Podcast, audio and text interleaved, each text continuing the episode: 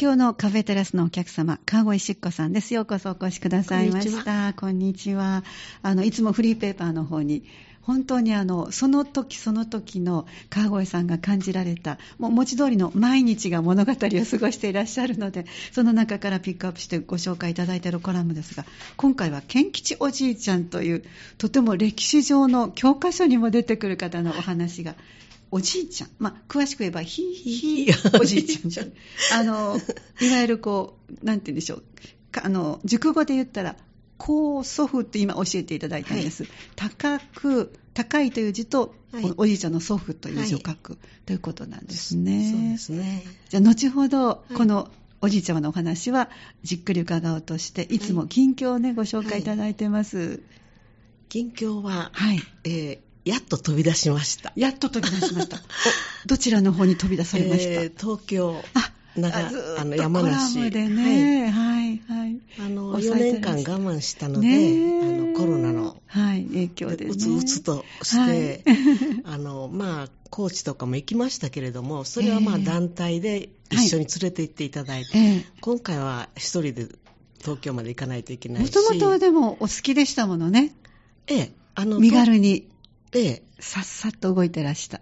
あの東京は10年住んでましたから割とそれもありますあのお友達も一番親友がやっぱり、えー、あのまあ、東京にいて、はい、で行くたたんびにその彼女は武蔵野の面影の残る国分に住んでてで荷物をそこへ置いて、はい。はい、であちこち歩き回るんです、えー、で大体趣味もあの共感の仕方もみんな同じなので気をつかないで済むのでいいですね、えー楽しかったです。えー、毎日がハイライトで。いつ頃お出かけになられたんですか？えっと、9月の末から、あ、はい、いい時期ですね。はい。あの、まだちょっともちろん、あの、汗ばみましたけども、はい、10月入ったらぐっと落ち着いてきたので、そうです。気温もそれでね、あの、行った場所が、あの、まあ、東京でしたんですけど、ほとんど、あの、えー、山梨あ、はい。そこからまたお出かけになられた。はいあの音楽会にも行きましたし、毎年行ってらっしゃる音楽会でしたね。それが、あの、清里っていうところなんですね。はい、はい、一時ブームになりました、ペンションの。電車は降りるともう空気が違うんですよ。で、もう、いつもこう、深呼吸する癖がついて。ね、そうでしょうね、はい、で。そこでコンサートがあったり、はい、あとは、あの、まあ、あちこち、牧野さんの、あ、はい。あの、東京のお家で、あの、オープンして、あのドラマの最後の方に描かれていた場所。だからあの最後の方はあこれは行ってみたなっていうのがこの建物分かる分かるすごいすごい。そうでしたか、はい。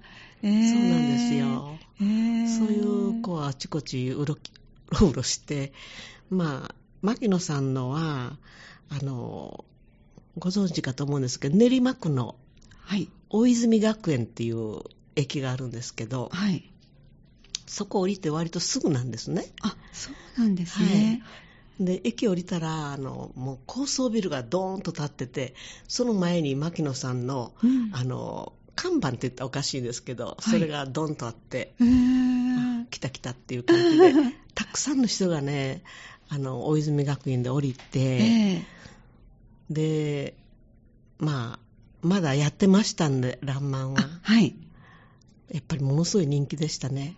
ねえ、もう久々に皆さんが、あの、うん、すごく熱中できて、どの世代の方々にも支持されたそうなんですよね。ドラマでしたね、小説でしたね。まあ、事実といろいろ違うとか言う人もいますけど、ねはい、それをまたそれの別の話でそうそうですね、はい、ベースにしてる内容です結構楽しませていただいて、いやそうです、ね、お泉学園のね、はい、駅の前に交番があるんですよ。はいで、おまわりさんがもう外に出て、はい、案内してる。皆さん聞かれるので、こっちの道ですかとか言われて。で、あの、年配の方もたくさんみんなリュック背負って、行列でずっとみんな行ってますから、そうですおまわりさんも結構大変ででいい、いい風景だなと思って、おまわりさんがもうね、自分の仕事みたいに、あの、もう、聞くこともみんな同じなんでしょうね、どっちの道とか言って、あそうこちらで出て、もう前に、交番の前に立って、皆さん案内してガイド役をしてらっしゃいましたえー、それがまた面白くて。えーえー、微笑ましいですね。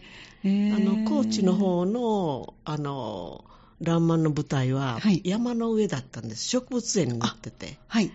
で、あのどちらかというとミュージアム的な感じで、はい、山の上に登るとね、うん、あのずっと山が見えるんですよ。はい、であこれを見て当時のうん、あの時代背景っていうんですか？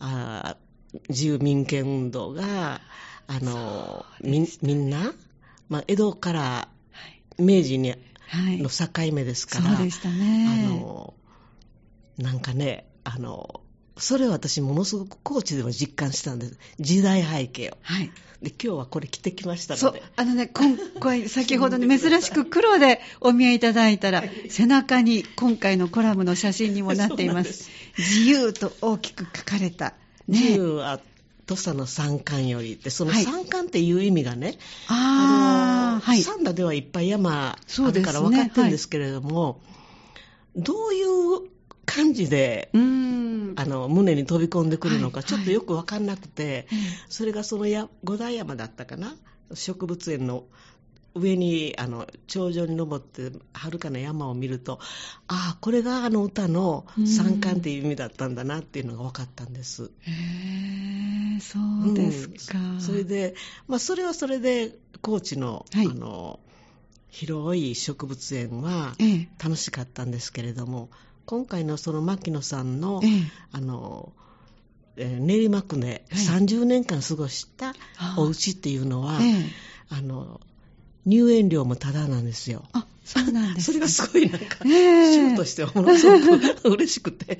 で、あの、なんか、珍しいっていうか、もう華やかな花とかは全然置いてなくって、本当にその辺に咲いてる、えー、あの、水草みたいなのもあれば、あの、なんか、あの、私たちがどこでも見るような、えー、で、あの、牧野さんが名付けたようなものを、はい野の花がいっぱい、いっぱいなんかもう普通の庭みたいにして、えーはい、でもちゃんと手入れはされていることはわかるんです。えー、あそうです草ばっかり生やしてるように見えるけど、えー、ちゃんと抜くとこは抜いてるんだなっていうね。はいえー、で、あの、まあ、ちょっと早めに行ったらやっぱり人数が少なくて、うん、帰る4時ぐらいになったら、ま、あのちょっと暑かったんで、ま、どーんとまた人が増えて。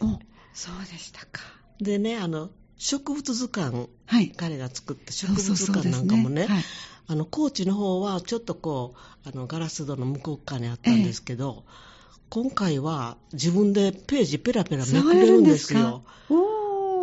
感激ですね。でしょ？もうすぐアットホームでしょ、そうですね。でも別に喫茶室なんかも何にもないし、あの、なんていうんかな、あの、彼が下げてたカバン、最終箱みたいな。はい、あんなももう点がこうつくような場所にあって、あの、またちょっとコーチとは違う。ああ。あの、ううん。うんすごく近い状態で近い状態です。うん、で高知の方は本当に歴史的な背景も感じられたし、えー、どっちも行ってよかったなと思って、えー、そうですか、はい、えー、いっぱい回ってこられたんですねじゃあ東京は。そうですね。どのぐらいの期間行ってらしたんですか？約1週間。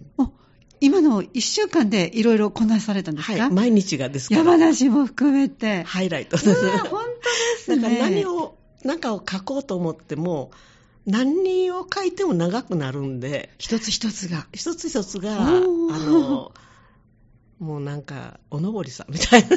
いや、まあ、久しぶりのね、ご旅行ってこともあって。そうなんですよ。4年ぶりで、で、コンサートの方もね、お友達がもう一生懸命練習したから、あの、10周年にもなるから、来てほしいっていう、いうあの、メールいただいて、その後お電話もいただいたりなんかしてて、それはその人と、あの、国分寺で私が泊めてもらう3人は同じ乗馬仲間なんです。あ、そうなんですね。それでもう、えー、気心のえー、50年近くお友達。わそうですか、だから半世紀お付き合いしてらっしゃるねえ、やっぱりこういうのは大事にしたいんですよね。そうですね。なんていうか、居心地のいい、はい、気持ちがなんか通じる、あの、まあ、1年に1回しか会ってはいないんですけれども、はい。はい、そういう友達って今はかけがえない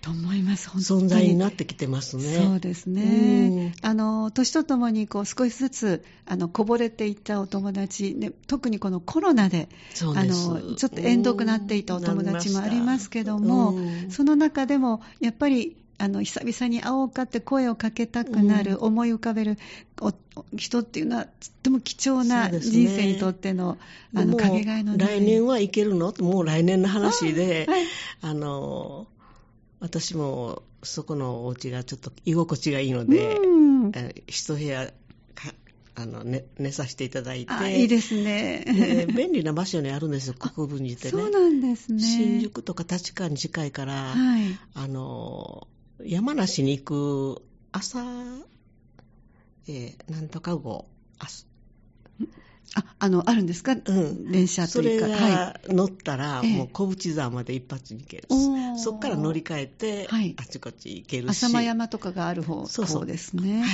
は浅間号だったかな。あ、そんな名前ですか。今出てこない。えー、そうですか。はい、でもそれは全部、あの友達が切符とか手配してくれるんで、いいでね、もう任せっきりで、はい。えー、あのそのお友達であの4年ぶりに行ったコンサートも、うん、その彼女はものすごい練習してるんですよ。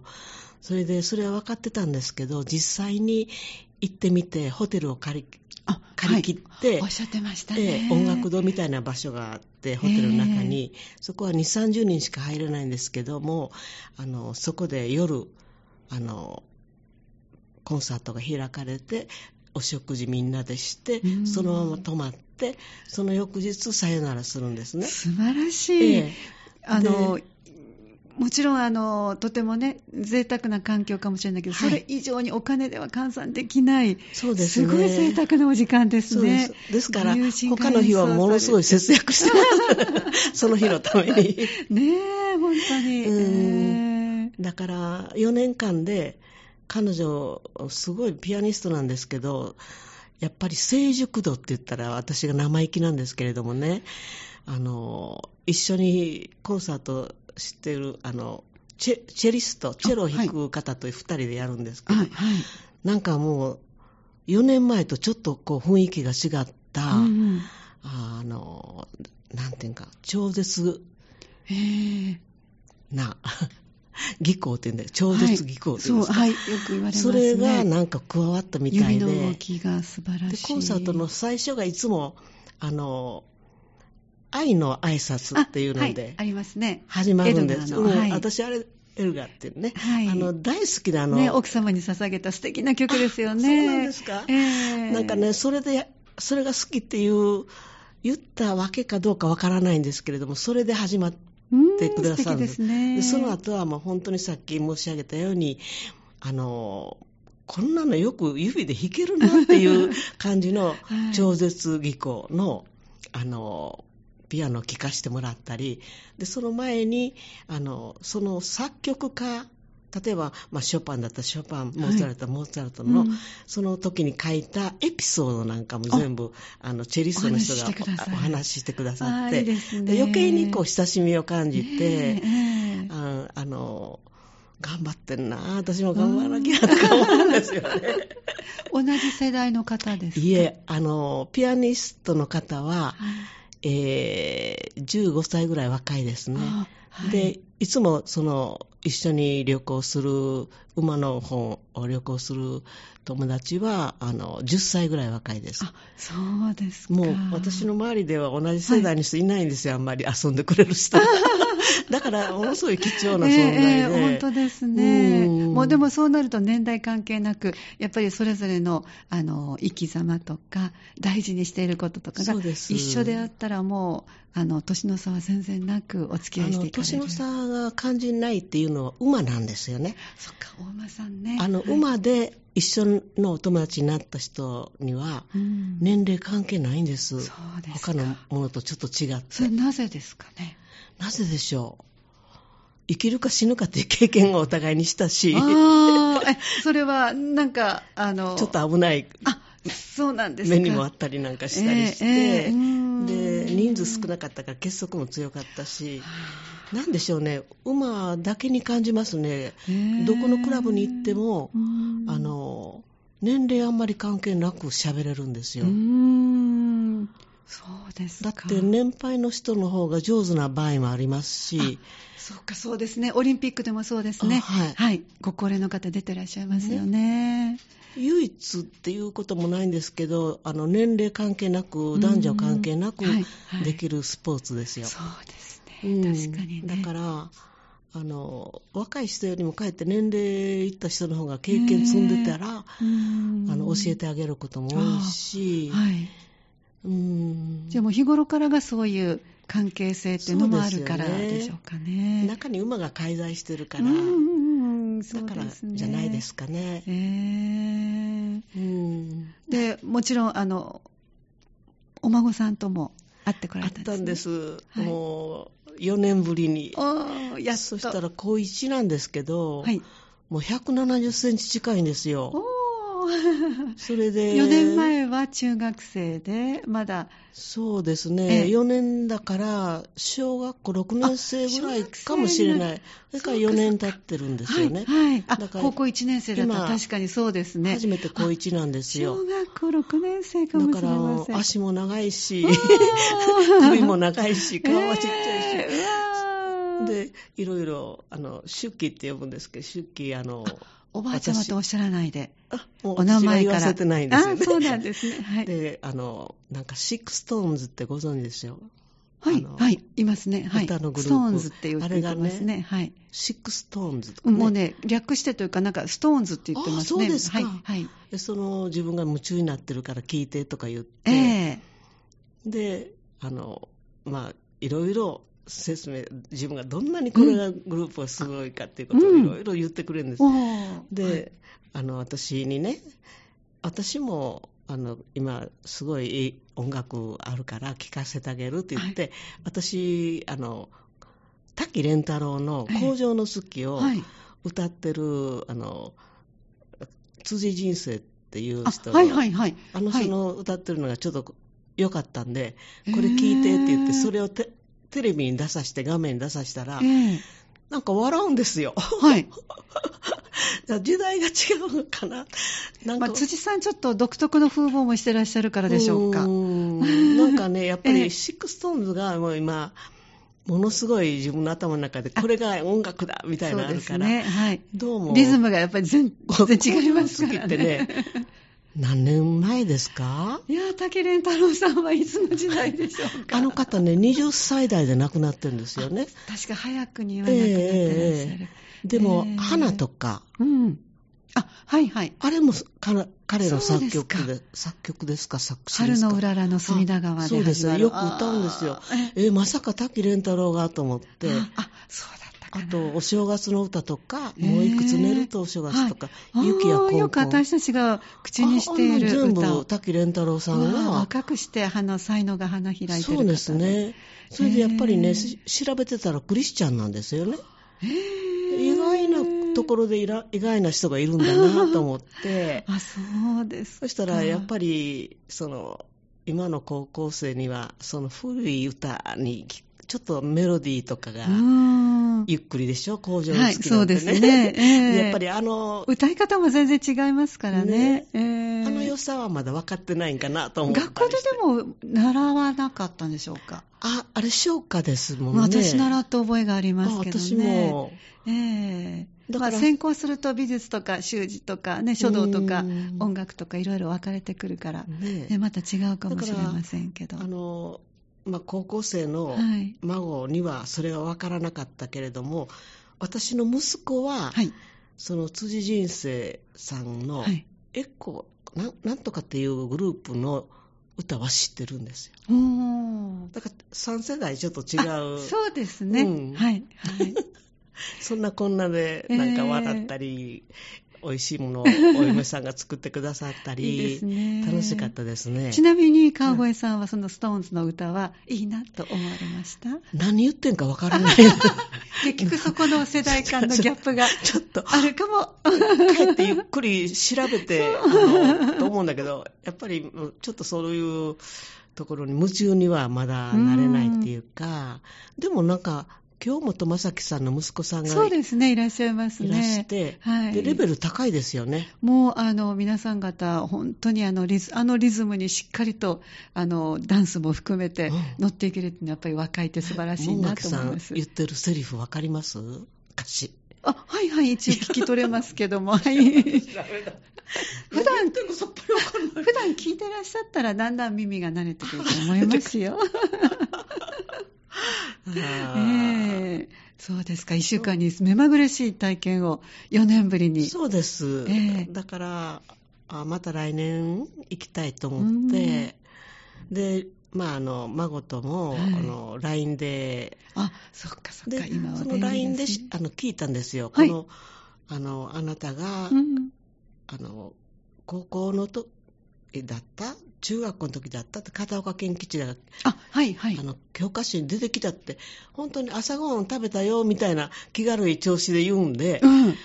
あもうその時にショックで、はい私が60何年前の高校時代にええ。そのシーンがあったんですよね。うん。それを今彼が彼女がすもう簡単に言ってるんですよ。あ、あの出てきたよって言ってるから、もうなんかびっくりして、ええ何にも聞かないでへえと思って。で今回書いてくださってる、金吉おじいちゃんの、はいはい。となると、そのお孫ちゃんから取ったら、あともう2つ世代が下がっていくから、ひいひいひいひいひいひいおじいちゃんになるわけですかね。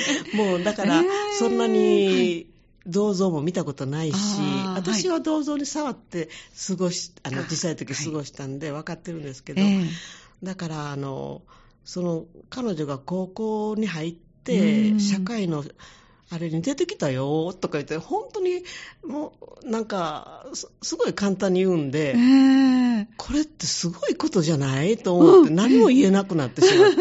で、つい最近、はい。あなたが言ったそれは高校、教科書、中学校の教科書だったの？高校の教科書だったの？って言って、昨日、あの、メール送ったんですよ。はい。そしたら、あの、高校だよって言って、中学校の時は全然出てこなかったよって言って返事が来たんで、ええあ、じゃあ私も、あの、今思い出に残ってるあの教室のシーンは高校生だったっていうこと。今頃になって分かって、ちょっと間違って書いて、今回、あの、文中では中学の時と書いてらっしゃる。そうですじゃあそのあたりは一曲お送りして、もう少し詳しく伺ってまいります。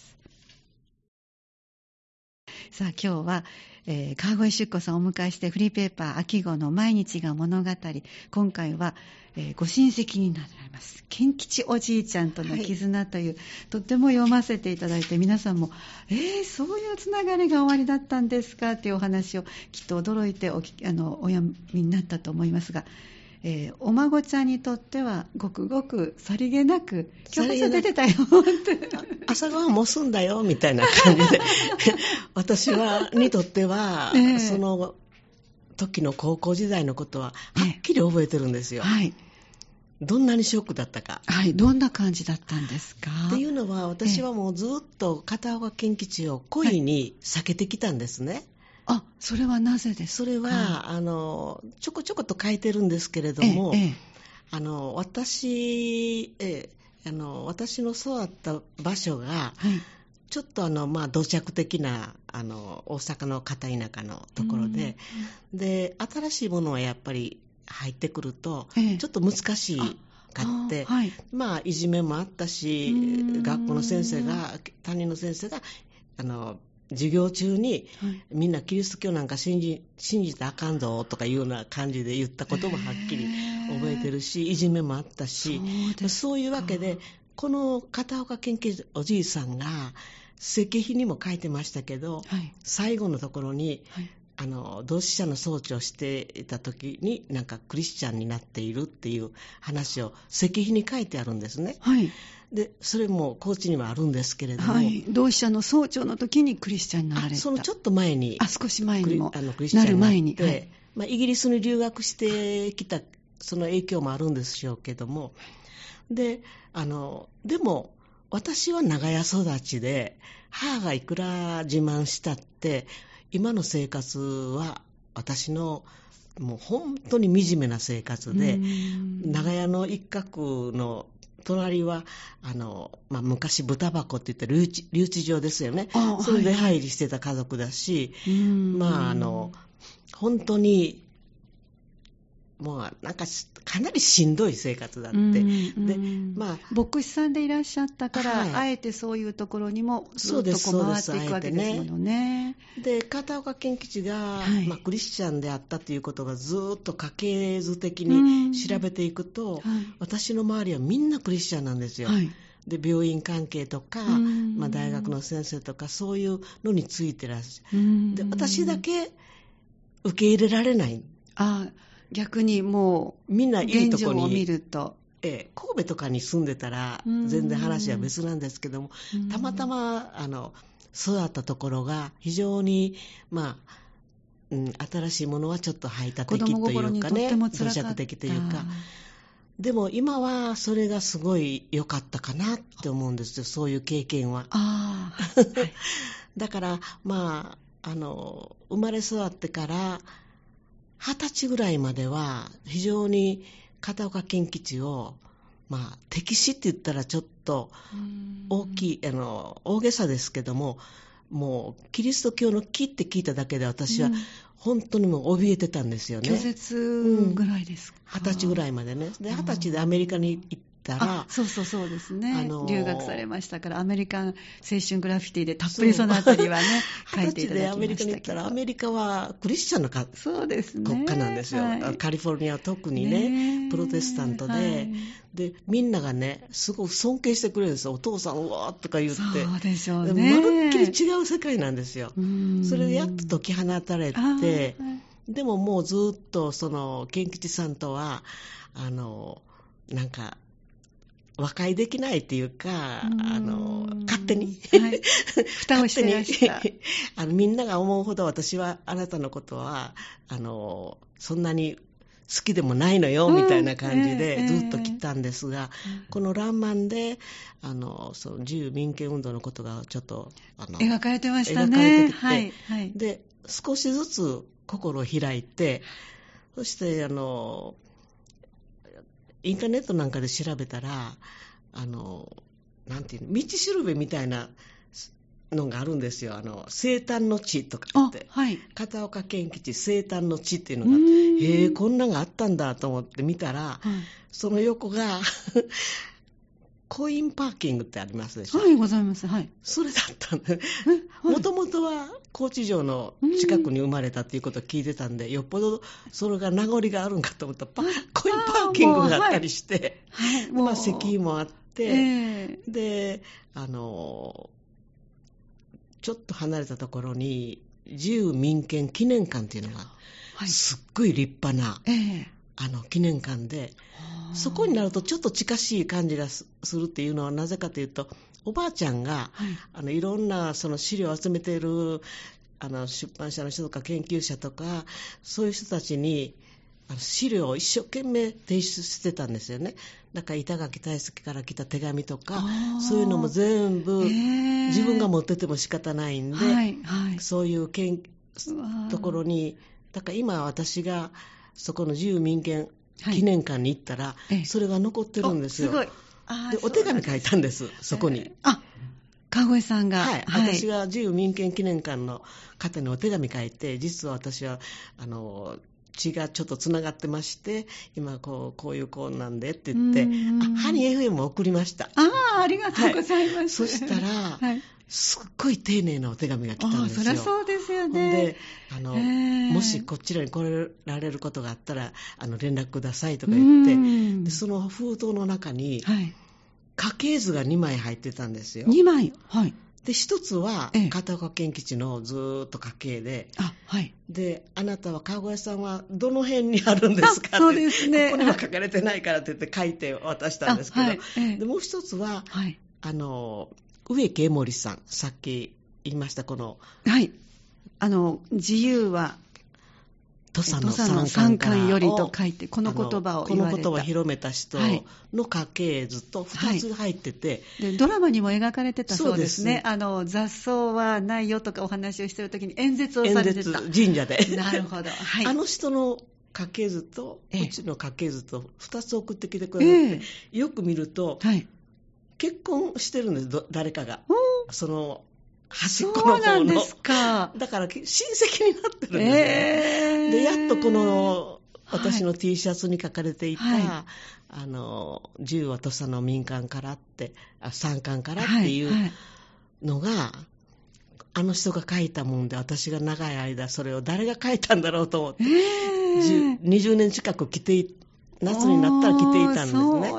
あ、これでなんか謎が解けたなって言って、えーか歴史って面白いですよね。本当ですね。しかもその歴史にあの描かれて残って、まあ、誰しもその時代の方からずっと受け継いで、私もきっとその時代に もしかしたら親戚がいるわけで、あのでもなかなか残ってるものが少ないですから、そうですね、えー、そういう部分で、ましてや朝ドラの中に出てくるかもしれないお人だったかもしれませんね。地味な人でしたから。ね、うんそれにあの時代は板垣大輔とか坂本龍馬とかあの他殺された人がドラマチックな死に方された方があって、やっぱりそっちの方が、ね、あのドラマにもなるし、でまあ、キリスト教になったっていうことは地味なことなんですよものすごく。あそうなんあんまり大っぴらにドラマにできないことでもあるんですね。まあだからあの私はやっと片岡健吉と和解しました。そうなんですね。だから、あの世であったら、はい、ハグしたいなと思ったごめんね。一瞬のことですよね、きっとね。うそうですね。なんかずっと嫌っててごめんなさいねって、あの、誤解してたんですって。えーえー、お写真とかはご覧になったことあるんですか？誰ですか？お写真は。片岡さんの。え、誰の？あの片岡健吉さんのお写真は写真は、はい、あのおばあちゃんとこ行ったらいっぱいあったんで、うん、ええええ、私見てはいらした、はい、ちょっとこう遠ざけてはいたけどもお写真ぐらいはそうですね。ご覧になっていらした、うん。ええ。っと川越さんのお母様のえっとどこにこう登っていきますか？4代上に行くのは。母のおばあちゃん、はい、おばあちゃんおじいちゃん、はい、はい、のおばあちゃん側母方、母方に上がっていきます。あ、こ次はおじいちゃん側、はい、お母さんのおじいちゃん側の、はいはい、もう一つ、ま、おじいちゃん。おじいちゃん側。なんかその辺になると、えー、ちょっとよくわからなくなってしまうんですけど、えー、あの、父は富山ですから、はい、高知はやっぱりもうなんていうか、夏中ずっと高知に預けられて、すごあの夏休みはね、うん、過ごしてますので、うんでその間におばあちゃまからお話を。そうなんです。いろいろ見てますね、あの編集者の人が来たり、えー、お茶を出したりとかするおばあちゃんの姿は見てるんですよね、はい、でも心の中では。その後ねいろんなことがありましたので。そっかそっか。はい。だから私にとっては言い過ぎですけど迷惑な存在だったんです。当時としてはね、えですけど今は和解しました。ね、本当ですね。素晴らしい。はい、えー、ぜひ皆さんスタジオの前にもうあと若干少ししかもないんですけども、はい、よかったら秋号お持ち帰りいただいて、また今のお話、お聞きいただきたいと思います。そして次回が、たくさんお書きになりたいことね、文字通り毎日が物語という感性豊かに感じてらっしゃるから、いっぱい終わりだと思いますけど、はい、構想はいくつか今回は書けなかったことがいっぱいあるんで、はい、あの次の冬号ですか、うん、冬号になります、ね、冬号に今回の乗馬の話とか、はい、結構面白かったんで、えー、あるいはあのまあ孫の話で、はい。えーショパンのね、ワルツの10番弾いてくれたんですよ。それがすごい私感動して、でそういうことをなんかもちょっとこう、えー、広めてみたいなと。まあどんな話になるかわからないですけど、ね、またそれを上回るような直前に原稿を書こうと思ってらっしゃった時にビビビッと感じるものを 川越さん。とにかく本当にこのタイトル通り毎日が物語という、はい、そんな感受性の中で書いてらっしゃるそのぜひまた次回も楽しみにしておりますのでありがとうございます。今日は、えー、コラム書いていただいてます。27回目の、えー、内容が賢吉おじいちゃんとの絆。そのお話を、えー、こぼれ話をたっぷりいただきました。川越出子さんでした。どうもありがとうございました。で今日のお話明日の朝までにはハニー FM のホームページウェブラジオでアーカイブでお聞きいただけますのでこちらでもぜひチェックしてください